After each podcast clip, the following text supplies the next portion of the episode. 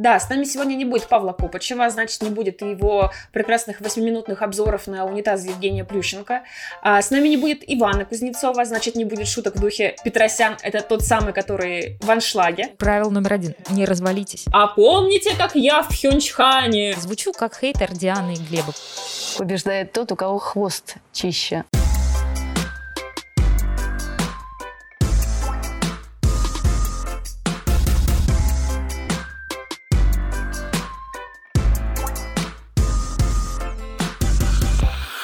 Всем привет! Это подкаст «Чистый хвост». Здесь мы обсуждаем фигурное катание. Сегодня мы это сделаем в урезанном составе. В студии Полина Крутихина, это я, Настя Жаворонкова. Привет, это я. Нас, кстати, в этом подкасте вполне возможно будут еще больше путать по голосам, несмотря на то, что они у нас совершенно разные. Мы с вами обсудим первый этап Гран-при в Уфе, поговорим про все виды, а, вспомним про Будапешт Трофи, где выступали снова Диана Дэвис и Глеб Смолкин. А, и еще, наверное, мы с вами обсудим ситуацию с Валерием Ангелополом, тем более, что эта новость совсем свежая. А, если так восстановить контекст, то он выглядит следующим образом. По мнению источников РИА Новости, а, Валерий Ангелопол больше не допускается на все катки Москвы, а может быть и России, видимо, из-за ситуации с контрактом, который отказалась подписывать его бывшая партнерша Василиса Кагановская. Ангелопол теперь фактически не может найти себе никакого тренера, ну, может быть, кроме каких-то вариантов подкаток и работы с частными специалистами, и не может тренироваться, из-за чего уже полтора месяца собственно, не выходит на лед. А, Татьяна Тарасова сказала, что Ангелополу так и надо.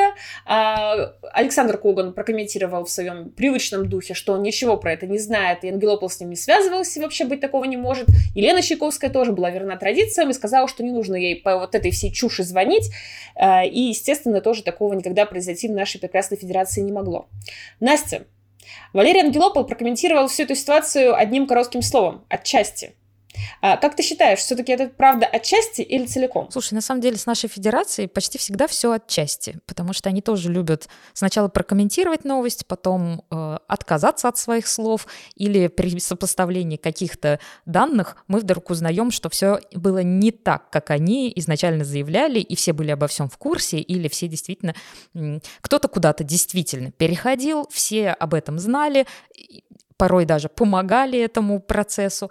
А при этом, ну, федерация наша любит немножечко от себя не подать информацию. Ну и Валера тоже любит не выносить ссор из избы, но, как мы знаем, потом случается вторая серия, появляется мама Валеры и может рассказать что-то еще более подробное и с документами, и со всеми делами.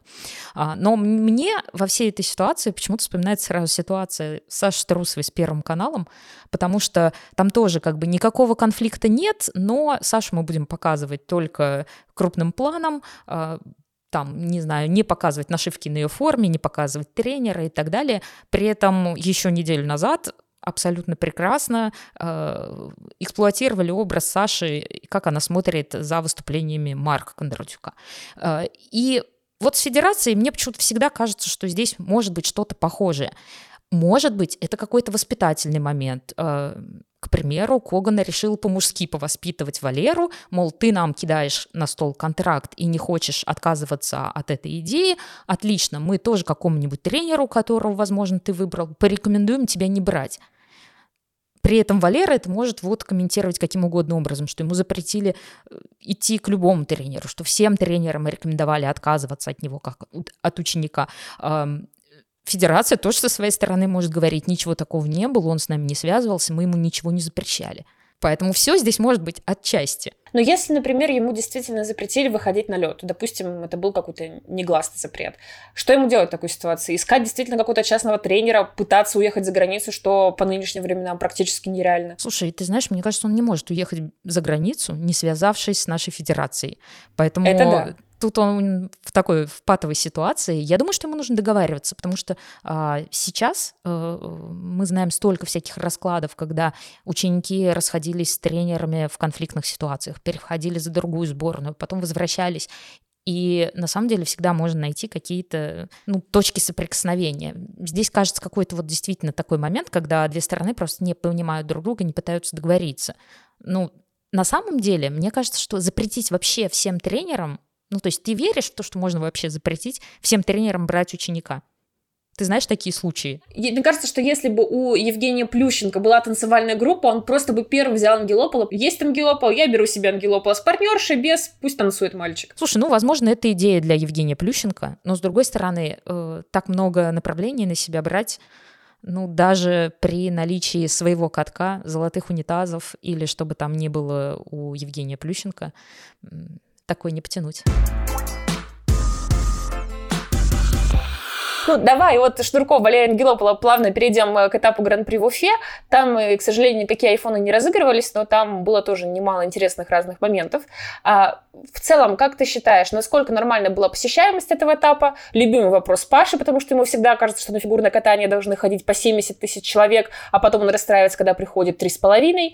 А, понравилась ли тебе идея с тем, чтобы показательно проводить фактически в начале этапа, то есть, э, что нетипично для фигурного катания, делать их частью церемонии открытия и устраивать с участием тех фигуристов, которые, в принципе, не катаются ни на этапе, ни в целом на соревнованиях. На самом деле, я хотела немножко в сторонку отойти непосредственно от нашего этапа Гран-при, но эта моя фраза будет косвенно связана и с фигурным катанием тоже. Каждый раз, когда у нас стартует какой-нибудь турнир, Паша с Ваней, к сожалению, их нет в студии, но пусть они напишут нам комментарий, об этой ситуации, они упоминают о том, что как мало, какая маленькая была посещаемость, какие дорогие были билеты, и как важна картинка с трибунами для трансляции по Первому каналу или по какому бы то ни было другому каналу. И при этом они упирают на то, что обязательно нужно идти по пути тенниса или хоккея или каких бы то ни было еще видов спортов, где э, игры, турниры, все проходит очень часто. Ну, буквально каждую неделю спортсмены выходят э, перед своими зрителями. И здесь Паша с Ваней всегда нам говорят о том, что пусть все топы каждую неделю участвуют, выступают и так далее. И вот на днях у нас абсолютно прекрасно Касаткина дала интервью о том, каково ей теннисистке играть каждую неделю в разных странах у нас Россия тоже велика, там можно провести турниры по всей э, географии, включить много городов, и при этом у тебя будут меняться очень часовые пояса. Так вот, 12 матерных слов в этой очень эмоциональной речи было использовано о том, как тяжело фигуристам, теннисистам, какой бы вид спорта ты не упомянул, э, перемещаться постоянно, менять, э, собирать вещи, разбирать вещи, приезжать на новую площадку, участвовать, снова собирать вещи, снова разбирать вещи, спать каждый раз на новых кроватях. И вот здесь вот я хотела как раз сказать, что вот то, что в этот раз э, в у нас в фигурном катании решили чуть-чуть подсократить турнирную сетку и не пытаться размазать все виды по всем турнирам, то есть э, и каждый раз и парников, и танцоров тащить по всем городам, когда их так мало, и им придется либо у тебя всегда один очень четкий лидер, который едет на этап и точно его выигрывает, а дальше огромный разрыв а, со вторым, третьим местом, э, либо ты просто обязан ездить на каждый турнир, и э, тогда у тебя тройка призеров стабильная, очень понятная, да, это топы, зрители, возможно, довольны, но каково самим спортсменам, вот здесь загадка. В одиночке и в женской, и в мужской у нас значительно больше атлетов, поэтому тут вопросов никаких, найдется кем заполнить э, все слоты. Я, кстати, полностью согласна, что э, Федерация приняла правильное решение, сократив количество видов на этапах, потому что я прекрасно помню, как э, в прошлом сезоне у нас бывало такое, что все танцоры, э, которые доезжали до турнира, они попадали автоматически на подиум просто потому, что их было всего трое. Неважно, насколько хорошо, плохо ты готов, ты все равно получишь бронзу, ты все равно встанешь на подиум, просто потому что не нашлось других соперников. А, и в этом плане лучше действительно развести танцы и пары по разным этапам, тем более, что в Москве, как э, в ключевом городе, где будет, э, вероятно, самая большая посещаемость, будут все виды в любом случае, а на, на других этапах действительно пусть уж там будет либо танцы, либо пары, и, по крайней мере, там будет хоть какая-то э, видимость конкуренции. Вот сейчас должен включиться наш воображаемый Паша и задать нам с тобой вопрос. Но я предлагаю перенаправить опять-таки тебе. А, а что же насчет насчет, вот, видишь, я сказала о том, что в женской одиночке обычно и в мужской одиночке есть интрига. В этот раз, мне кажется, в женской одиночке интриги не было. Как по-твоему? ты предполагала какой-то иной расклад, кроме Адели Петросян на первом месте? Ну, ты какой ждешь, чтобы я сейчас ответ? Что я тебе скажу, что да, я сделала расклад второй, он показал, что у Анны Фроловой отличные шансы в эти выходные. Ну, естественно, что с точки зрения статистики, с точки зрения контента у Петросян практически не было шансов проиграть даже с грубыми ошибками, а у нее не были в итоге в произвольной. А, и мы поговорим чуть позже, наверное, о том, а, насколько судейство было лояльным к Адели, но я сразу забегая вперед бы прокомментировала это так. А, как бы судьи не ошибались в своих оценках, а, в любом случае, ну, отдельные судьи я имею в виду, а в любом случае Петросян просто с точки зрения контента была сильнее Ани Фроловой, хотя мне ее программа в этом сезоне очень нравится, и вот в чем бы я точно не согласилась с арбитрами, так это в компонентах, потому что они у Фроловой в итоге вышли ниже, чем у Петросян, пусть не намного, но все-таки ниже, а я считаю, что разница там должна быть в пользу Анны и довольно-таки приличная. А, на самом деле я здесь хотела сказать только об одной вещи, напомнить о том, что у нас с этого этапа снялась а, Майя Хромых. И вот если бы она не снималась, может быть, это вкинуло бы нам какую-то небольшую долю интриги. Конечно, у нее нет такого контента, как у Адели Петросян, это было достаточно ожидаемое снятие. Я помню, когда мы записывали подкаст перед контрольными прокатами, у нас была мысль о том, что а, Майя может быть не готова к сезону, и более того, я озвучивала мысль, что а, ожидаю снятия ее даже с контрольных прокатов, потому что в сюжете Первого канала у нее не было далеко того контента, который необходим для конкуренции на, в женской одиночке российского уровня.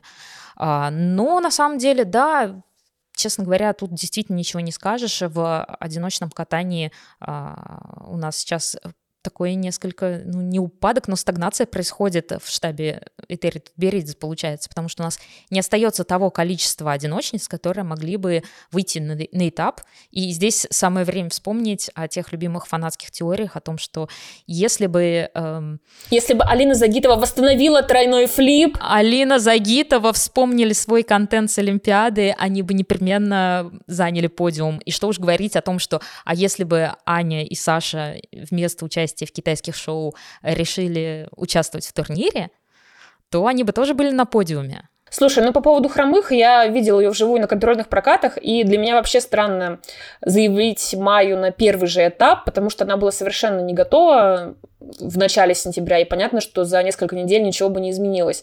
То есть для меня ее снятие было скорее ожидаемым, а если бы вдруг она приехала, я не думаю, что она смогла бы конкурировать э, с той же Фроловой, не говоря уж о Петросян. Слушай, ну на самом деле была информация о том, что Саша Тарусова собирается на какой-нибудь этап когда-нибудь доехать, якобы у нее есть программы. И, честно говоря, ее форма, в общем-то, на тех же китайских шоу была, ну, совершенно не и действительно можно было бы и поучаствовать в более поздних этапах. Потом у нас выйдет э, Лиза Туктамышева, и там на последних этапах, если Майя Хромых сейчас не готова, то она к концу сезона, просто вот именно к концу гран-при сезона, она просто попадет на такие этапы, где она просто не отберется никуда. Ну да, я поняла твою мысль. То есть хромых заявили на первый этап, потому что там была меньше конкуренции. Вторая причина, которую я могу еще предположить, ее заявили пораньше, чтобы у нее было больше мотивации тренироваться. То есть из серии у тебя нет никакого времени, вот у тебя в октябре Уфа, поэтому будь добра, восстанавливай все свои хотя бы тройные и приезжай. Но не получилось. Ну, что-то такое, да. Но действительно, если вот вспомнить о том, что у нас есть Аня, Саша, и где же там Алина Загитова. Но, кстати говоря, Алина Загитова вот выступала на открытии. И, на мой взгляд, это неплохая идея именно использовать тех спортсменов, которые сейчас активно выступают в шоу, имеют новые номера, а, пригласить их на открытие, на самом деле это даже...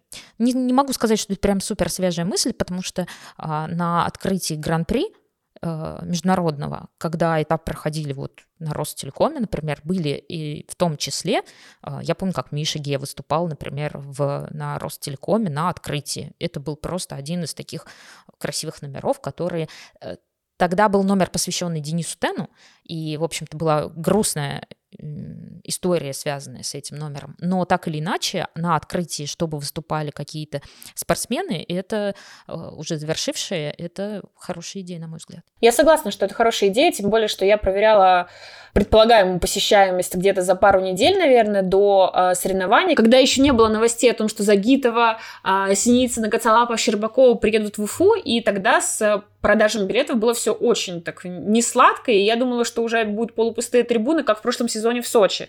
А потом, наверное, в том числе благодаря этим анонсам э, зрители как-то подтянулись. И понятно, что все эти показательные проходили отдельно от основной соревновательной взрослой части. Но все равно ты видишь афишу, о, там Алина Загитова приехала, может быть, я возьму билет на нее, а потом заодно гляну э, на другой день, кто-то вместо Алины теперь зажигает. То есть это такое неплохое привлечение аудитории. Мне кажется, что на других этапах тоже вполне логично так делать. Слушай, ну вот Миша Каледа тоже участвовал в этом гран-при. Правда, в качестве комментатора. Ты как?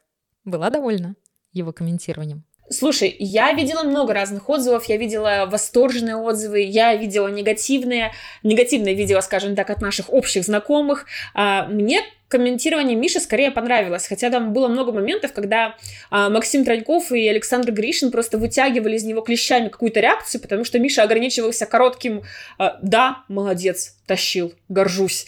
А дальше уже Гришин, Траньков как-то разводили его на более подробное описание. А, я бы скорее сказала, что Мишу бы еще послушала, тем более, что у него приятный тембр, и даже если он говорит не так много, а, в моей картине мира это лучше, чем если бы он болтал безумолку все прокаты, вспоминал свою молодость, говорил что-то в духе «А помните, как я в Пхенчхане?» Вот не делайте так на этапе Гран-при в Уфе. А, так что мне понравились Калида и Коцелапов. Э, у Коцелапова было больше таких э, объемных комментариев. А, я бы обоих реально послушала еще на других этапах. А может быть, кого-то нового послушала, почему нет? Да, слушай, вот э, на самом деле участие спортсменов именно в комментировании мне очень сильно нравится, потому что, если честно, и пусть меня побьют в комментариях, кто будет недоволен, а, я устала от Александра Гришина. А, мне кажется, что он в последнее время очень много говорит о том, как прекрасны наши спортсмены и очень мало уделяет внимания техническим моментам. Вот. А в то время как и Миша, и Никита Коцалапов, они, ну, действительно пытались привнести какую-то вот эту вот нотку экспертности а, в комментарии. И мне очень понравилось, что стали ставить а, разговоры с, коммента... с комментаторами, а, с трансляции из вот комментаторской а, во время заливки льда. Потому что там случались достаточно интересные разговоры, пытались развести как раз Мишу Калиду на обсуждение, как часто надо выступать и можно ли проводить э, два условно национальных чемпионата в сезон, один летний, один зимний. Вот Миша, конечно, я даже почувствовал с ним какой-то прям душевное родство, когда он прям с моей позиции пытался объяснить, что если а, поставить два национальных чемпионата, то придется полностью менять подготовку, а, пытаться каким-то образом выстраивать, чтобы спортсмен успел и выйти два раза на пик формы, и успел отдохнуть, и поставить программы. Но, к сожалению, да, он также под натиском а, Александра Гришина сдался, как я сдаюсь под натиском Паши. Представь, если бы он ответил в духе Дарьи Касаткиной. Давай вернемся к Петросян. А, мы уже видели ее программу, естественно, на контрольных прокатах. В целом, мое мнение, наверное, не изменилось по ним. Мне очень нравится короткая. Я считаю, что это крайне удачный выбор музыки для Адели, несмотря на то, что Джексона мы в этом сезоне посмотрели уже в разных вариациях, и наверняка еще увидим других Джексонов э, на этапах международного гран-при. А, а вот по произвольно у меня здесь есть вопросы, потому что изначально мне казалось, что это не совсем вариант для Петросян. А, ей тяжело в такой медленной лиричной музыке, и вдвойне тяжело, когда она падает. Потому что февраль, он ну, как мне кажется, не прощает таких ошибок, и э, все вот эти грубые приземления с, э, на лед сквадов очень сильно портят впечатление. Вот у тебя какие ощущения? Слушай, ну, э, от февраля похожие, причем э, там ведь дело еще в чем? А, изначально сама композиция начинается с такого очень красивого перебора, но достаточно быстрого.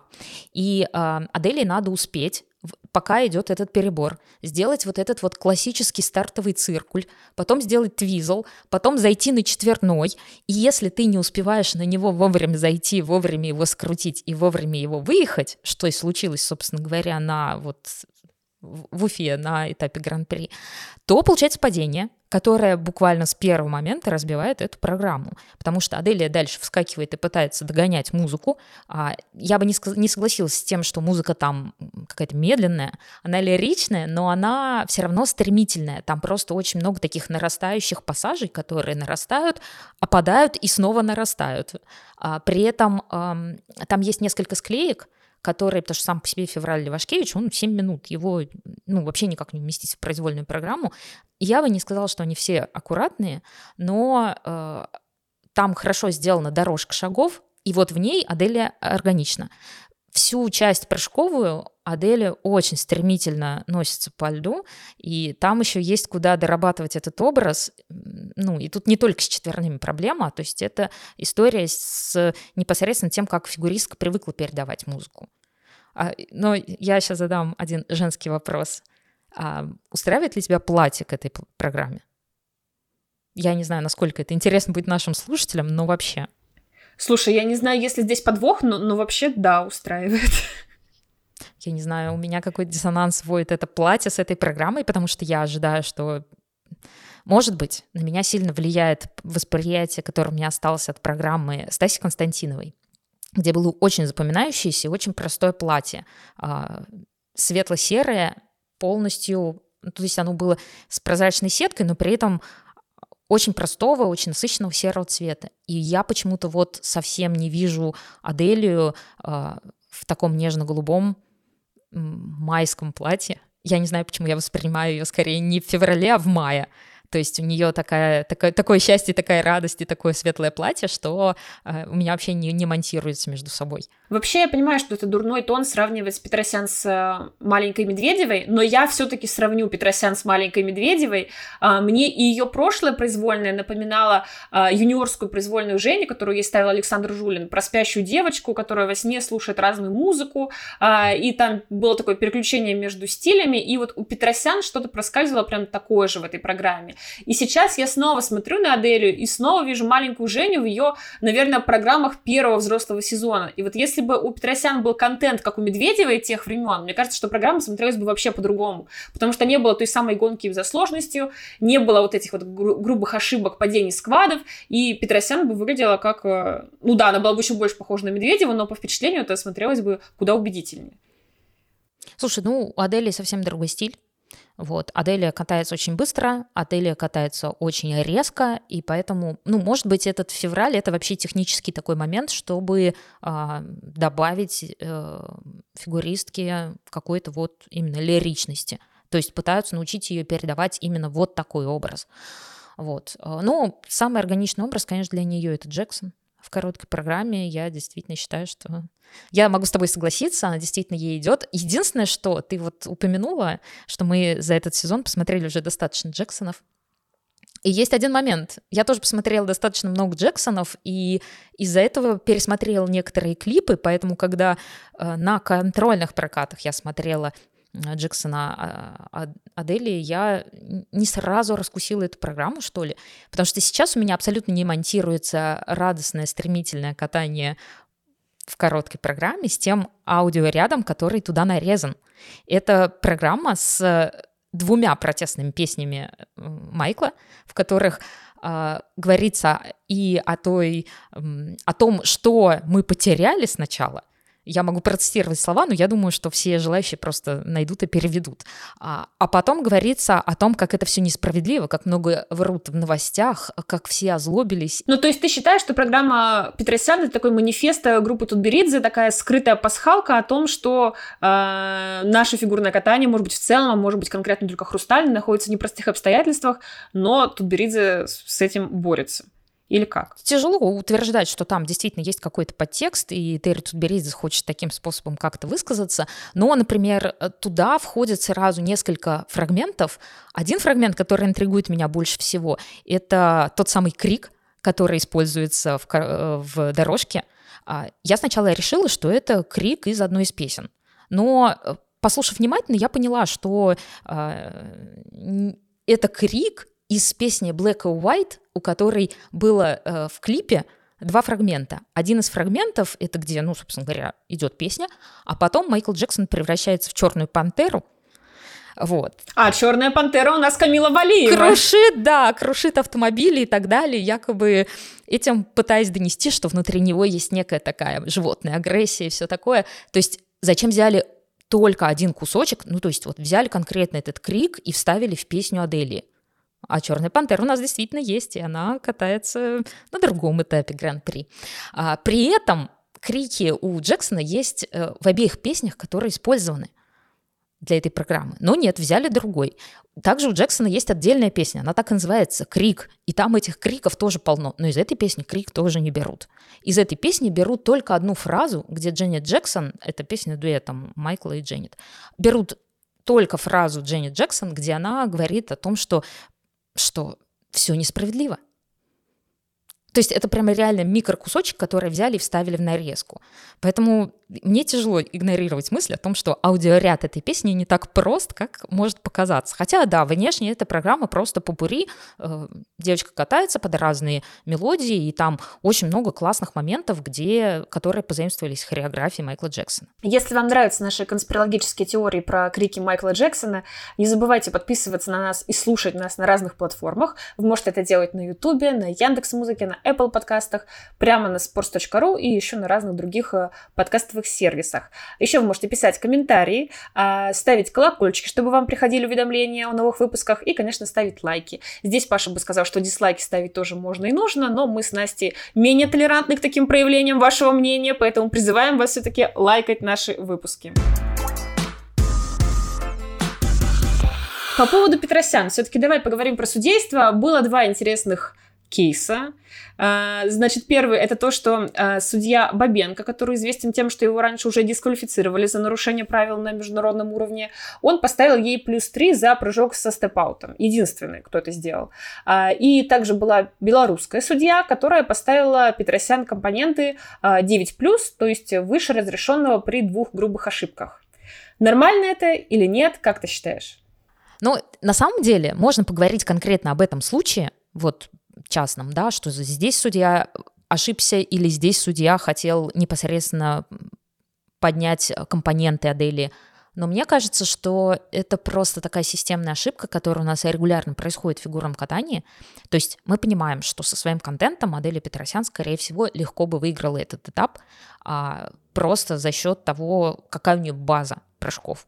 А, даже если она там падает с четверных и э, ошибается на акселе, там у нее тоже не поставлено Q а, в короткой программе. Но здесь идея-то в чем? Наши судьи постоянно где-то завышают, где-то нарушают. И у нас еще есть в танцах достаточно интересный случай, который мы, я думаю, тоже позже обсудим. То есть ошибки происходят постоянно, и никто не может по поводу этих ошибок поговорить честно из непосредственно самого сообщества фигурного катания. Ни тренеры не могут подать протест или какой-то запрос, если это не касается их спортсмена. И э, сами фигуристы не могут из-за того, что у нас есть кодекс этики, и по нему нельзя обсуждать судейство. И получается такая патовая ситуация мне во всей этой картине мира кажется, что единственным выходом могло бы быть э, экспертное э, мнение других судей о том, как был оценен этап. То есть э, одни судьи собрались и всем поставили оценки, турнир закончился, другие независимые судьи из нашей же судейской всей вот этой вот братьей бригады, они могли бы дать публичную оценку тому, что эти оценки поставлены так-то, эти оценки поставлены верно, эти оценки поставлены неверно. И дальше этот случай должен как-то разбираться. А ты, ну, ты как относишься к тому, что у нас такие недочеты постоянно в судействе, и никто не может с этим ничего сделать? Слушай, я вообще считаю, что если судьи настолько не держатся за свою репутацию, если им а, все равно, что подумают болельщики, что напишут в СМИ, что скажет федерация, давайте тогда решать этот вопрос просто на каком-то а, программном уровне и ограничивать э, со стороны уже компьютера, скажем так, со стороны, не знаю, искусственного интеллекта все эти попытки каким-то образом накрутить оценки, или даже если это происходит неумышленно, возможно, просто потому что судья в это время отвлекся, задумался, не знаю, рассматривал потолок, пытался найти Михаила Калиду, неважно. Если у нас получается, что а, какие-то оценки явно не соответствуют правилам, допустим, та же самая судья ставит девятки в компонентах, а было два падения, система видит, что две грубые ошибки есть, значит, у нас есть заградительный барьер по компонентам, и автоматически мы эти оценки а, каким-то образом подсвечиваем, не допускаем. Понятно, что они и так выбрасываются у нас а, с точки зрения правил, как самые высокие. Но представим, что это была не одна судья, а что таких судей было двое или трое. Тогда самая высокая оценка вылетает, но две другие, или сколько их там было, они все равно остаются. И это уже влияет на результат. И я бы такие оценки просто выбрасывала на уровне программы. Я понимаю, что я, может быть, слишком многого прошу от ISU и от нашей федерации, учитывая то, что у нас было уже два случая только на старте сезона с юниорами, а, когда протоколы приходилось пересматривать постфактум, потому что программное обеспечение не обновилось должным образом после санкций, и теперь у нас вручную некоторые моменты происходят. Но я думаю, что на 140 миллионов человек в России найдется программист, который сможет настроить программу так, чтобы это все делалось автоматически, а не после того, как журналист или болельщик заметил и написал. Слушай, ну э, это действительно было бы хорошим решением, но защищает только от таких ситуаций, когда действительно два падения, и, соответственно, мы не можем ставить э, выше 8,75 компоненты. Но что делать, когда, например, технический специалист при просмотре э, недокрученного прыжка то есть на замедленном повторе его видно, комментатор его видит, Миша, Миша Каледа его видит, но при этом Q не ставят, хотя есть четверть недокрута, к примеру. То есть вот с такими вещами, мне кажется, можно бороться исключительно экспертной оценкой, которая происходит постфактум. Возможно, она даже происходит какая-то непосредственно в судейских рядах, но вопросы все равно остаются именно у зрителей – то есть вот что делать в таких случаях? Для зрителей, да, я согласна, я давно это предлагала, и даже Меган Дюмель, когда она озвучила более здравые идеи, тоже, мне кажется, писала в своем твиттере о том, что неплохо было бы устраивать такие публичные разборки с оценками, а, и это я тоже полностью поддерживаю. Пусть будет какая-то конференция по итогам хотя бы самых крупных турниров. Ну, в случае России а, этап Гран-при внутреннего, это вполне себе крупный турнир. Или пусть будет какая-то а, конференция каждые полгода, когда судьи собираются, обсуждают наиболее нашумевшие какие-то случаи проблемы, а, и потом для зрителей доводится окей, не прямой эфир, но просто запись, где указано, что вот в этом случае это была ошибка, а в этом случае мы не согласны. Это вы там у себя увидели недокрут, а на самом деле здесь никакого недокрута не было, мы это все обсудили, подтвердили, вот эксперты высказались. На самом деле я сейчас вспомнила неожиданно такую ситуацию, когда у нас начался именно ковидный сезон, и э, стало понятно, что будет большое количество стартов именно внутри России. А у нас э, Александр Рафаилович Лакерник на тот момент еще вице-президент ISU, он был э, старшим судьей на соревнованиях. И там тоже были вот такие вот мелкие недочеты, при этом один из главных людей в ISU, э, буквально председатель техкома, сидит в судейской бригаде, и все равно появляются какие-то недочеты. Может быть, э, конечно, здесь вот на человеческом уровне это никак не искоренить, потому что люди постоянно будут ошибаться. Вот. А, но, с другой стороны, конечно, вот публичные какие-то обсуждения оценок были бы, наверное, единственной панацеей. Ладно, если подвести итоги, в женском катании результаты тебя устраивают полностью, устраивают отчасти, как бы сказал Валерий Ангелопов, или не устраивают вовсе? Слушай, ну, распределение по местам у меня вопросов не возникает. И я очень рада, что у нас появилось новое лицо на, э, так сказать, э, на небосклоне фигурного катания. А, у нас Лиза Куликова заняла третье место. А, в общем-то, я считаю, достаточно обоснованно. И у нее очень интересные программы. Я все равно о них схожу, потому что Паша в студии нет, никто мне не запретит. У нее «Ой, да не вечер, да не вечер» в короткой программе. И это мне почему-то навеяло немножко э, Саша Самарина, потому что что-то фолковое, народное. А в произвольной программе у нее имани или имани, не могу сказать, как правильно, но там тоже повеяло немножко Сашей Самариным, а именно потому, что э, там идет сначала классический трек именно этой песни, потом в самой середине программы вырезается э, кавер на эту песню — для смены ритма, потому что сама по себе композиция очень а, монотонная. И потом снова у нас идет классический оригинальный, э, э, оригинальная версия этой же самой композиции. Вот мы и дожили до того момента, когда э, фигуристы цитируют программы, копируют стиль Александра Самарина. Если говорить про парней, э, Саша Самарина там не было, он будет на других этапах. Э, у Евгения Семененко в целом тоже не было какой-то мощной конкуренции, в том плане, что Андрей Мазалев, конечно, сильный фигурист, но нестабильный. Глеб Лутфулин в принципе, то же самое. Хотя, ладно, эту фразу можно сказать практически про любого нашего одиночника. И получилось так, что основным соперником Семененко неожиданно стал Роман Савосин, на которого бы, наверное, до начала соревнований никто в жизни не поставил.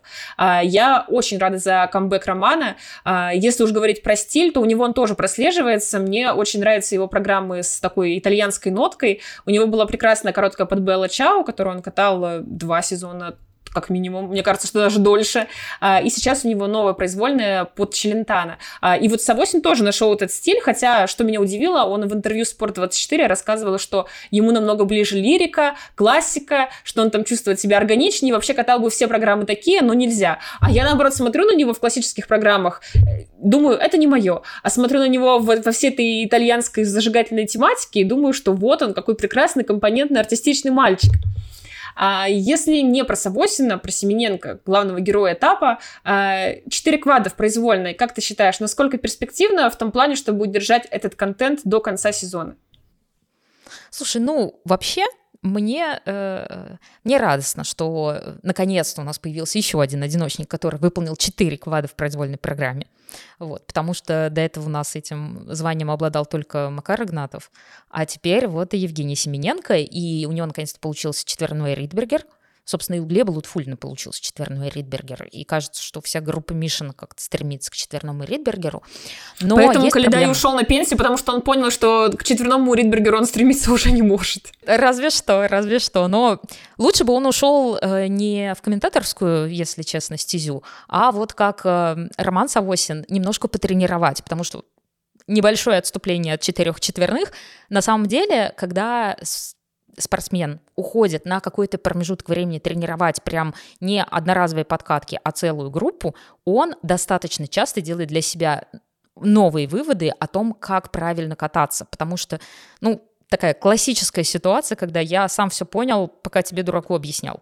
То есть, э, и это не про отношение к своим ученикам, а просто когда ты исполняешь какие-то элементы сам, Э, далеко не на все нюансы обращаешь внимание. Тренер смотрит на то, как ты делаешь, и поправляет тебя постоянно. Но когда спортсмен действующий начинает тренировать огромную группу, и даже неважно, какого возраста у него спортсмены, совсем маленькие, или это уже юниоры, новисы и так далее, он начинает смотреть на всякие моменты, как правильно заходить на дугу, э, как, где надо всегда прожимать колено и так далее. И это потом помогает ему кататься. Вот. Поэтому лучше бы Михаил Калида тоже попробовал немножко потренировать.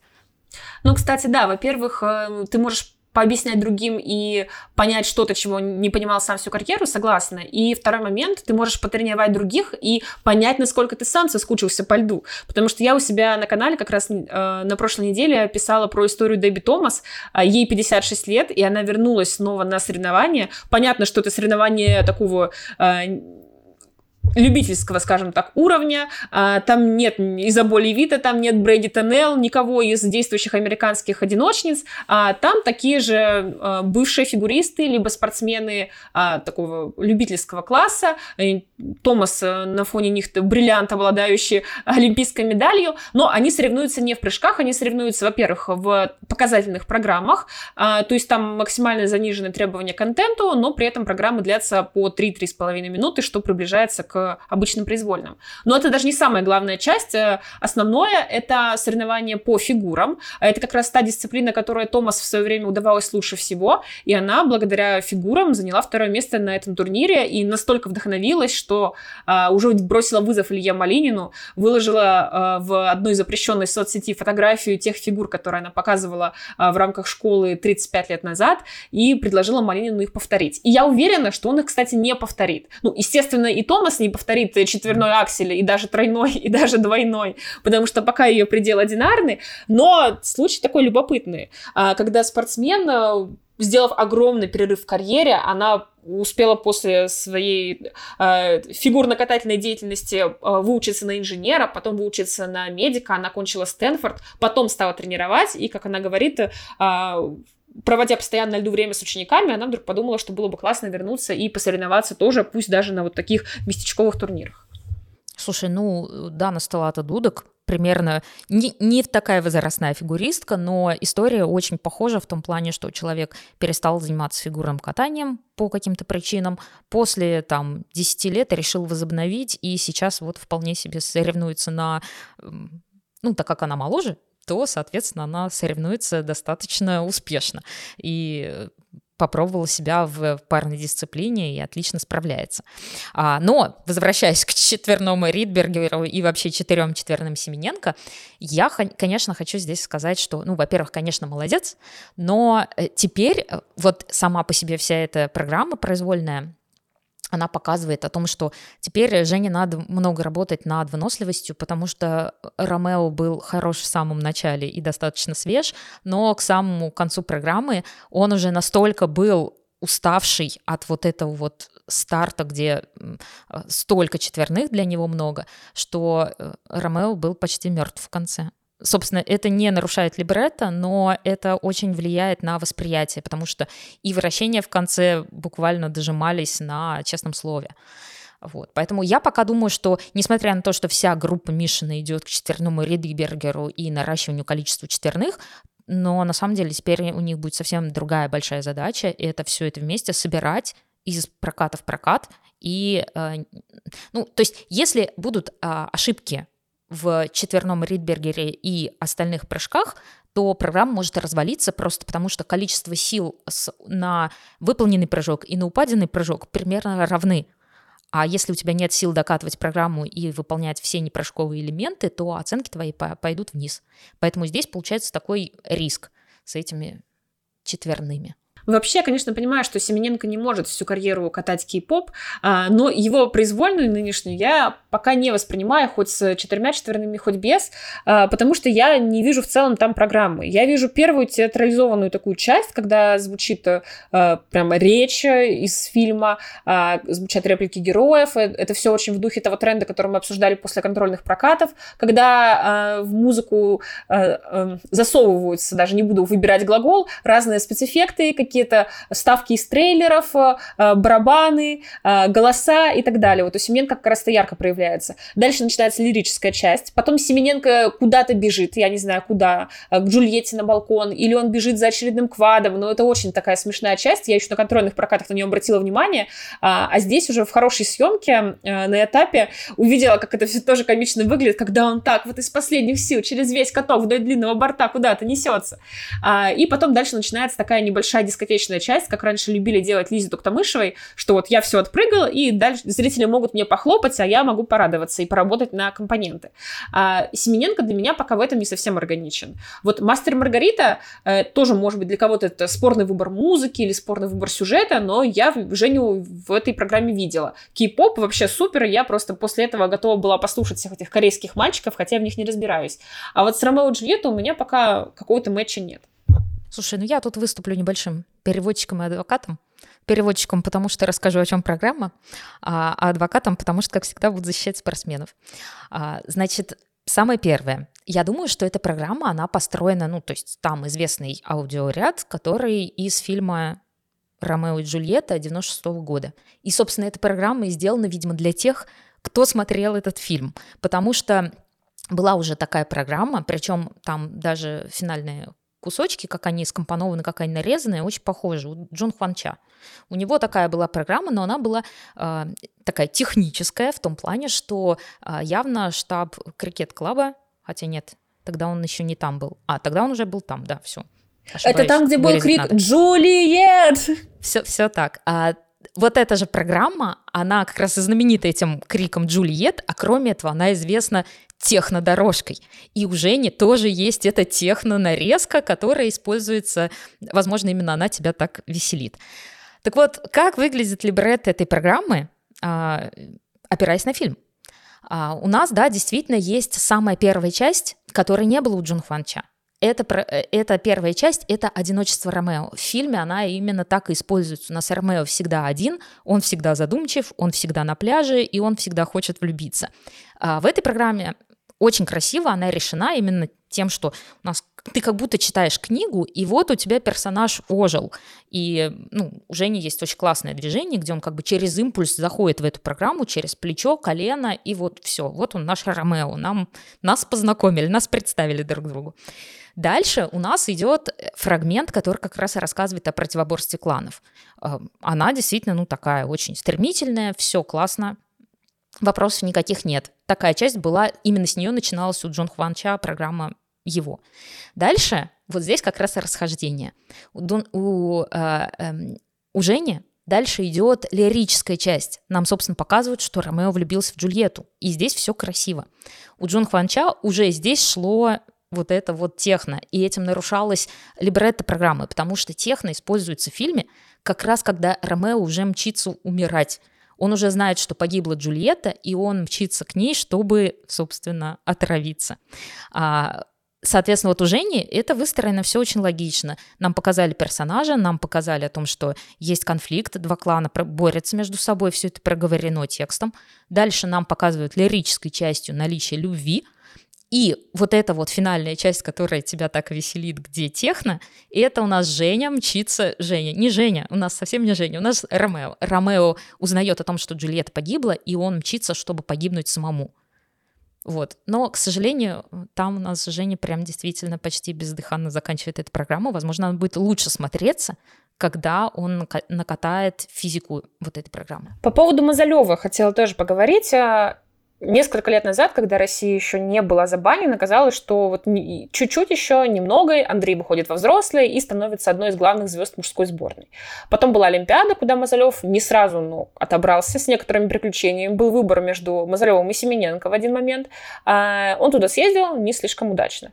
А, нет ли у тебя сейчас ощущения, что у Мазалева происходит какой-то постоянный регресс, а, начиная, ну, примерно с сезона 2020-2021? Ты регрессом называешь вот эту переоценку оценку ценностей, мне кажется, он скорее ищет себя. То есть вот он что-то пробует. Его, конечно, подкосило точно так же, как и а, Валеру Ангелопола шнурки. То есть в прошлом сезоне у него постоянно рвались шнурки, и поэтому ему не получалось как-то успешно выступать. Но кажется, что вот именно эти самые а, мелкие поломки на ботинках и так далее, они на него повлияли именно тем, что а, Андрей начал как будто бояться стартов, что ли. То есть, может быть, даже когда он на вот текущем старте оказался без своего основного тренера, я подумала, что, возможно, спортсмен хочет что-то поменять, то есть вот он поставил себе двухсерийную программу, теперь приехал без тренера в попытках найти какую-то вот уверенность именно, что он поехал с тем человеком, с которым ему более комфортно выходить на старт, в смысле о том, что там психологическое давление, возможно, уменьшится или еще что-то. То есть мне кажется, что это какая-то вот переоценка ценностей, спортсмен ищет себя.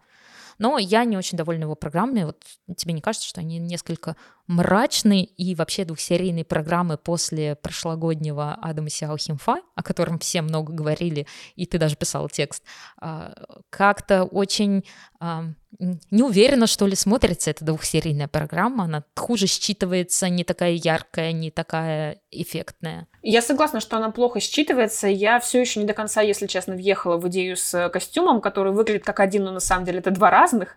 Для меня все еще не выглядят как один. А, и да, я согласна, что двухсерийных программ, с одной стороны, вроде бы не так много, но с другой стороны, все, которые были, они настолько самобытные, яркие, классные, что программы Мазалева им просто проигрывают. А, прикольно, что он взялся за что-то такое новое, но мало хорошей идеи, должна быть какая-то соответствующая реализация. Для меня пока в этой программе нет особой ценности и нет никакого проявления в том, что это действительно две серии. Если бы Мазалев про это не сказал, я бы, в принципе, не догадалась. Так, ну соглашусь с тобой, тут вопросов никаких. И я, кстати, как-то не поддержала, хотя мысленно согласилась, это я очень довольна Романом Савосиным. У него как раз вот э, тоже, возможно, происходит какая-то своя переоценка ценностей, потому что, если честно, а, тот контент, который он показывал, он его катает уже много лет, а, но вот теперь получилось.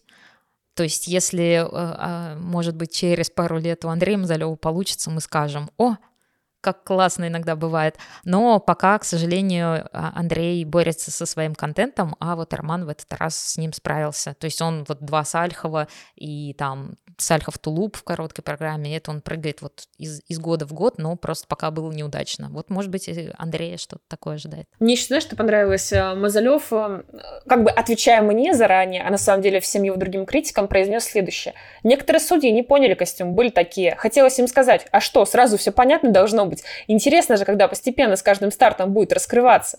А так сразу с первого старта все понятно, и дальше то же самое. У меня есть либретто. На балет тоже, когда прихожу, я не сразу все понимаю, но костюм доработали. А, я специально, конечно, прочитала это все с такой ублюдской интонацией, которую вряд ли закладывал Андрей Мазалев, но, э, тем не менее, я понимаю, почему есть либретто в балете, но я не понимаю, зачем должно быть двухстраничное либретто у программы в фигурном катании. А, если какая-то идея слишком сложная, чтобы ее отобразить на льду за 4 минуты, или в случае Мазалева получается за практически 8, если сложить две программы, ну, наверное, надо либо упрощать, либо от чего-то отказываться. А, поэтому, что касается судей, которые не поняли костюм, ну, видимо, это какая-то частая проблема, и, опять же, это не отдельное отклонение, а, в принципе, такая общая риторика. Ну, кстати, насчет костюма добавлю такой момент. Это как раз тот, та ситуация, когда человек, человеку очень сложно посмотреть на себя со стороны. А вот у этого костюма я видел фотографии, где э, непосредственно дизайнер рассказывает Евстигнеева об этом костюме, как он делался. Там очень много мелких деталей. Это действительно очень проработанный костюм именно по вот всякой мелочевке, как выписаны все эти буквы в этой книге и так далее. Но а, когда все происходит на льду с большого расстояния, и для зрителей, и в том числе на арене, и по телевизионной трансляции, многие вещи просто не видны.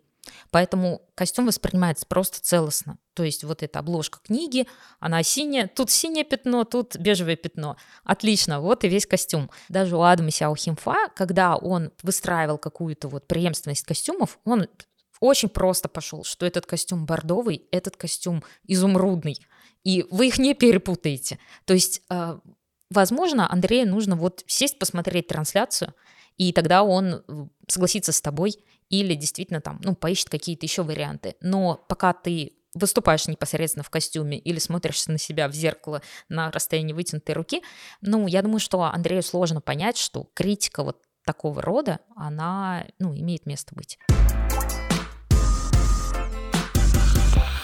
Последнее, о чем мы поговорим, это про танцы последнее, но не самое скучное, потому что танцы на этом этапе были довольно любопытные. А, во-первых, там была конкуренция, то есть если в женском катании, как мы говорили, была Петросян и все остальные, то здесь все-таки Худыбердиева Базин и Хавронина Нарижный а, поконкурировали между собой, и даже в произвольном танце они максимально вплотную друг к другу приблизились, но, правда, до определенного момента, а, потому что зрители многие заметили, что а, на сайте Федерации результаты обновились чуть раньше, чем они появились а, у телезрителей на экранах, и по этим результатам а, Худайбердиева Базин всего лишь на несколько десятых балла опередили в произвольном Хоронину и Нарижного. А, параллельно с этим в Кисенкрае происходила довольно смешная сценка. Фигуристы понимали, что выставление оценок затягивается, и Базин начал показывать вот этот типичный фокус с пальцем. В это время Олег Судаков, который сидел рядом с ним, шутил на тему того, что судьи долго думают, у них просто нет достаточно высоких баллов для вас. Базин показывает фокус. В это время оценки на сайте снова обновляются, и мы уже видим, что э, результат улучшился на 4,5 балла относительно того, который показали на сайте изначально. То есть телезритель, который не обновлял сайт Федерации, он мог бы даже об этом не узнать. Э, это не было какое-то исправление протоколов постфактум. Но те, кто обновлял сайт Федерации, они успели вот такую вот особенность заметить. Э, как ты считаешь, чем это вообще могло быть связано? Откуда эти 4,5 балла взялись? Один из них, кстати, был связан не с уровнем требованиями, это был дедакшн, который постфактум тоже убрали. То есть это либо передержанная поддержка, либо это нарушение требований костюму, но вряд ли, потому что, в принципе, не было заметно, чтобы что-то отвалилось, или тем более, чтобы что-то оголилось, а, либо это нарушение хронометража, но здесь, мне кажется, что а, вряд ли бы что-то поменялось постфактум. Оно либо есть, либо нет. Ну вот смотри, я на самом деле тоже задумалась, э, как так могло выйти, что раз и нет четырех баллов, раз они есть, ну магия какая-то, не иначе. А, поэтому я сравнила, а, ну, те э, GOE, которые выставлялись именно на экранах телевизоров у всех, и, собственно, то, что оказалось в итоговом протоколе. Там практически никаких изменений. Да, было видно, что у ребят изначально э, на трансляции нам показывали, что у них якобы четвертый уровень за Твизлы у Егора, но потом он понизился до, до третьего. А, и на самом деле здесь я бы вот не предполагала какой-то действительно крамолы, что, о боже, там подсудили и накинули 4 балла, потому что на самом деле нет э, толка подкидывать 4 балла за технику, в то время как э, есть прекрасные компонентные оценки, где можно как угодно их выставлять и ну, поднять, повыше при наличии одной, двух, трех грубых ошибок. А, и зрители этого даже не заметят. А, но что могло произойти? То есть такая большая задержка в оценивании, она обычно свидетельствует о том, что действительно где-то что-то зависло, и э, больше всего похоже на то, что э, на каком-то этапе посчитался результат без последних элементов. То есть какой-то из последних, скорее всего, прям последний элемент просто не засчитался. И э, на, собственно говоря, в табличку на сайте Федерации попал подсчет результатов без вот этого вот последнего элемента, который где-то примерно там 4 с небольшим и составляет. А, вот что такое deduction, это значительно более интересный вопрос, потому что, по моему мнению, первая поддержка была передержана. И а, она больше 7 секунд что как бы нам свидетельствует о том, что действительно за нее можно было начислить дедакшн. Но почему-то этого не было сделано. А более того, ну вот сайт Федерации, он исчез. Проверяется достаточно легко, используйте секундомер. И вот здесь вот возникает вопрос. То есть, если действительно был какой-то технический сбой, и потом его просто поправили на сайт Федерации, она успела попасть, но на итоговых результатах не отразилось, то вот здесь вот вопросы. При этом, как и в случае Петросян, какой-то необходимости помогать Худайбердиеву и Базину, в принципе, у судей не было. А, они этот сезон начали куда успешнее, чем предыдущий. Никто не падает, больше нет поводов для шуток. А, Лиза с Егором опережали э, Иру и Дэвида после ритм танца, и в произвольном, даже если бы они, например, приехали в плюс-минус одни баллы или проиграли, здесь тоже бы никакой катастрофы не было. Да, понятно, неприятно проигрывать э, даже один сегмент паренного делу, но для результата всего турнира мира, и тем более для карьеры Лизы с Егором глобально, здесь бы ничего не поменялось. Поставь судьи, точнее, поставь э, техническая бригада, это дедакшн. Ну, я тут ничего не могу добавить дополнительного. Единственное, что действительно в этом танце очень много э, различных недочетов. То есть там слетели уровни э, не только с твизлов, но и в том числе с поддержек. Э, то есть э, э одна поддержка вообще была выполнена, на мой взгляд, опасно. Там они получили, по-моему, второй уровень. Второй уровень, но, да. Да, но она была и просто опасно выполнено в том плане, что Егор чуть не уронил партнершу, ну, то есть там какое-то пошатывание все-таки происходило. Вот. Э, поэтому, ну и на самом деле сам танец еще нужно дорабатывать, потому что вот мне нравится начало произвольного танца, кстати, у ребят. Там действительно я верю в то, что Лиза такая искусительница, змея, которая совращает... Совращает, говори, не стесняйся. Сейчас. А, что Лиза, она такая соблазнительница змея, она действительно соблазняет Егора и держит его там в своих каких-то сетях. Там даже есть момент, где она его так оборачивает вокруг своей оси, то есть она крутит и вертит им как хочет. Но в самом конце они переходят вот в эту вот классическую а, я прям называю это ледниковый период, когда так много страданий на лице. И почему-то у Лизы, и почему-то у Егора. И я уже теряю концепт вот этой вот изначальной, э, ну, пусть и не озвученной, но либретто. К слову о соблазнительницах. А, как известно, это не единственный танец, э, в основе сюжета которого находится э, данная сцена, сцена соблазнения. А, Глеб Смолкин после одного из э, челленджеров рассказывал, что а, идеей их произвольного танца является то, что Диана изображает черного лебедя, который хочет соблазнить принца и в конце концов добивается успеха. Диана с Глебом э, тоже выступали в эти выходные. Они приехали на Будапешт Трофи, заняли там первое место, уже традиционное для этой пары, к слову. А, как ты считаешь, удалось ли Диане соблазнить партнера в этот раз? Я не знаю, там удалось ли ей соблазнить, но я знаю, что для самой себя я ответила на вопрос, почему они в прошлый раз упали с твизлов. Я внимательно посмотрела с супер увеличением их твизлы и поняла, что вы вот прямо звучу как хейтер Дианы и Глеба, потому что уже который подкаст мы их касаемся, и как-то я все время у микрофона. А, но идея такова. А, когда спортсмен исполняет твизл, они обязаны выполнять его на передней части лезвия, не переходя на зубец и, естественно, не переходя на полное плоское лезвие, потому что тогда ты не контролируешь конек. Так вот, по какой-то причине э, Диана выполняет твизлы, э, переходя именно с зубца, именно на пятку. Это очень неустойчивое положение, это видно и на предыдущем турнире, и видно это снова, и я думаю, что и падение тогда у них случилось из-за этой ошибки. Но на самом деле непосредственно на турнире, который случился в Будапеште, у них просто не было именно такого уровня соперников, которые могли бы перебить их баллы, которые им выставили в ритм танце. По поводу твизлов, мне кажется, там проблема еще в том, что у них э, довольно замороченная первая секция и связка между первой и второй секциями твизлов. А, там Диана делает э, качалку, и После этого уже видно, как ее штормит, и она не может э, немного сориентироваться в пространстве, и она, что э, в первый раз упала как раз э, после этого момента, что во второй ее заметно так повращала, пошатала, но она все-таки справилась, удержалась на ногах. Мне кажется, что им нужно либо как-то разгружать вот это место, упрощать его. А, понятно, что это сделано по модным лекалам, когда у нас э, можно между началом твизлов и концом твизлов забыть, что это был за элемент, там, поспать, посмотреть краем глаза чей-то еще прокат, но я бы на их месте как-то немного, может быть, убрала ту же самую качалку для того, чтобы Диана просто равновесие могла нормально держать. А, по поводу... Ну, кстати, насчет посмотреть другой прокат. Здесь вот как раз действительно имеет смысл посмотреть другие прокаты, потому что несмотря на то, что не было, ну уж настолько э, мощных каких-то конкурентов непосредственно этапе, но танец Марижа от Ларьё и Романа Легака из Канады прям стоит того, чтобы посмотреть. Он э, сделан под мультфильм «Труп невесты».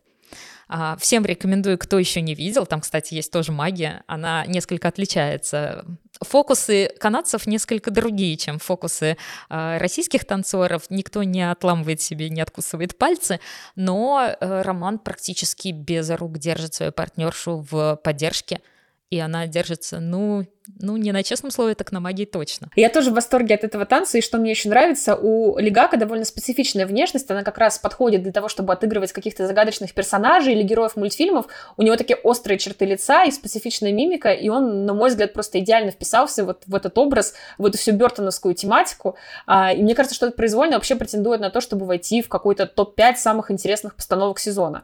А, понятно, что мы там потом еще попозже посмотрим на какие-то танцы, которые не доехали до челленджеров, кто-то вкатает свои программы, и, может быть, мы их как-то рассмотрим с другой стороны, но для меня пока это реально один из самых удачных танцев, которые я видела в новом сезоне. Тут вот, кстати, интересно будет посмотреть, номинирует ли ее ISU на свою премию, потому что обычно они такие странные программы выбирают для того, чтобы, так сказать, премировать их, а, а здесь, ну, просто действительно ну, не сказать, что прям самый лучший танец этого сезона, но точно очень яркий. Но под названием номинации «Лучшая развлекательная программа», которую уже который год э, проводит ISU, это как раз подходит идеально, потому что здесь развлечения есть? Есть. Есть те же самые фокусы, когда действительно ты не понимаешь, за счет чего партнерша держится, кажется, как будто бы она в воздухе зависает. Есть интересное начало. Опять же, это все сложно пересказывать, просто лучше все эти 4 минуты посмотреть и э, своими глазами один раз увидеть, чем услышать в чистом хвосте.